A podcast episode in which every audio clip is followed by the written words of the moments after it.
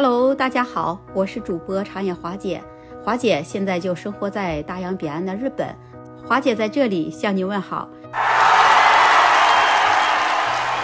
说起来，日本这里因为它地理环境的原因，它处在于各个板块之间，所以这里是山多水多，地震多，而且火山也不少，所以每年这里的自然灾害非常的多，也非常的严重。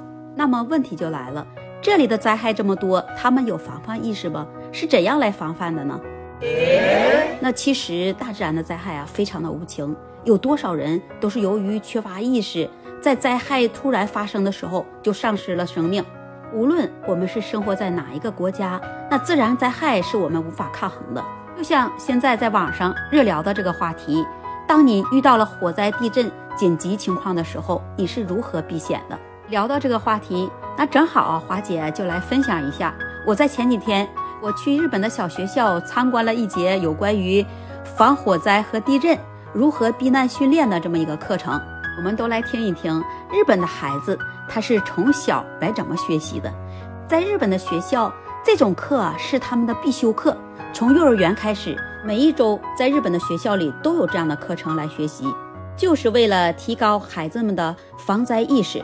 我们都知道这样一个常识啊，说如果是火灾发生时，那它不一定能引起地震的发生，但是呢，如果它要是地震发生了，它严重了，它必然会引起火灾的发生，这是一个必然的现象。因为地震发生了，它会导致很多建筑物倒塌，然后电线它都会断裂，就发生了火灾。我们再把话题说回来啊，先说这火灾。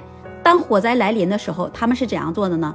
在孩子日常上学的时候，每一个孩子在早上上学的时候，他的衣服口袋里必须有纸巾或者是手帕，都是要必须带上的。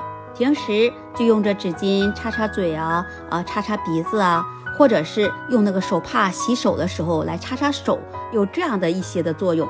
但是当火灾来临的时候呢，这个手帕就用上了，就小孩子会用手帕。把口鼻捂住，在老师的指导下，不会有人拥挤，而且是有序的从那个非常出口向外面撤离，撤离到离开火灾的现场安全的地带，然后在那里等着下一步的安排。那如果我们是住楼区呢？一般来说，在高层的建筑物中，你遭到火灾的时候，那首先我们要怎么做？那你是不是为了防止窒息和中毒，我们要从消防的通道？及时来逃生，对不对？那如果火势真的很大很大了，那要怎么办？你可以选择卫生间的地方啊，我们在那里等待着救援。那么如果是这种情况下，你也不用惊慌。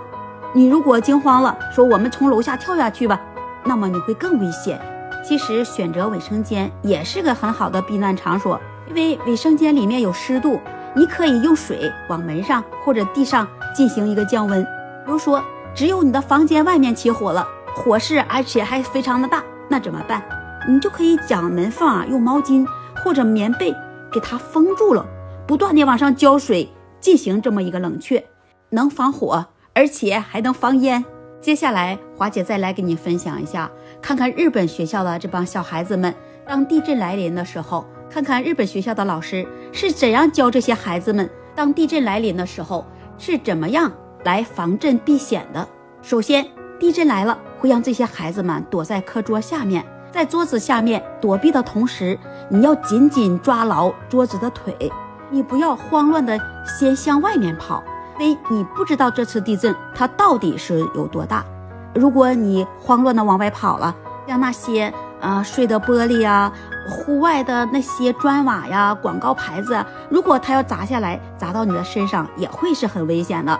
等到地震不持续的晃动了，这时候。你要找准安全的出口，向外面去撤离，撤离到外面宽阔的地带，远离那些建筑物体，因为它如果再一次余震的发生，这些建筑物体也真的会很危险。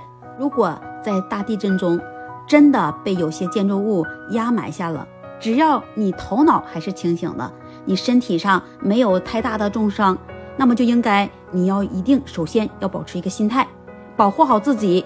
等待着外力的救援，你还要用啊湿毛巾或者是你的衣物，把你的口或者是鼻子和头部你都要捂一下，防止有些灰尘的吸入，然后发生窒息。你要做到尽量把你的手脚来活动活动，然后把你脸上的灰尘压的东西也都来做一个清理。然后你要保持你所在的地方有一个足够的空间和足够的呼吸空气，在那里等着外力的救援。你在那时候你要听见外面有一定的响动了，但是你要不要尽量去大声的呼救？你要节省自己本身的力气来延长生存时间。你可以用敲打的方式向外界来传递信息。如果不是你一个人，或者是几个人同时。呃，埋在底下了呢。那你一定要有好的心态来互相鼓励，然后一起再去寻找脱险的通道。有这么一句话说得好：地震来时不要慌，防震知识要用上。从小孩子开始，都要有保护自我的安全意识，提高防火防震的意识。嗯，也能使我们自救互救。就像我们国家那些消防英雄们一样。有一个快速的消防救援，而且各项考核都是在世界第一。那华姐在这里必须为我们国家的消防英雄们致敬。华姐此时的心情就是：我作为一个中国人，我自豪，我骄傲。最后，华姐要说的是：防灾事关你我他，防灾减灾，普及防灾减灾的知识，能唤起全民的防灾意识。构建一个和谐的社会。今天那华姐啊，就跟你分享了这么多。如果你也是跟华姐一样的同感，欢迎在评论区留言跟华姐互助，也欢迎您关注订阅华姐的专辑。这期节目就到这里，我们下期节目再见。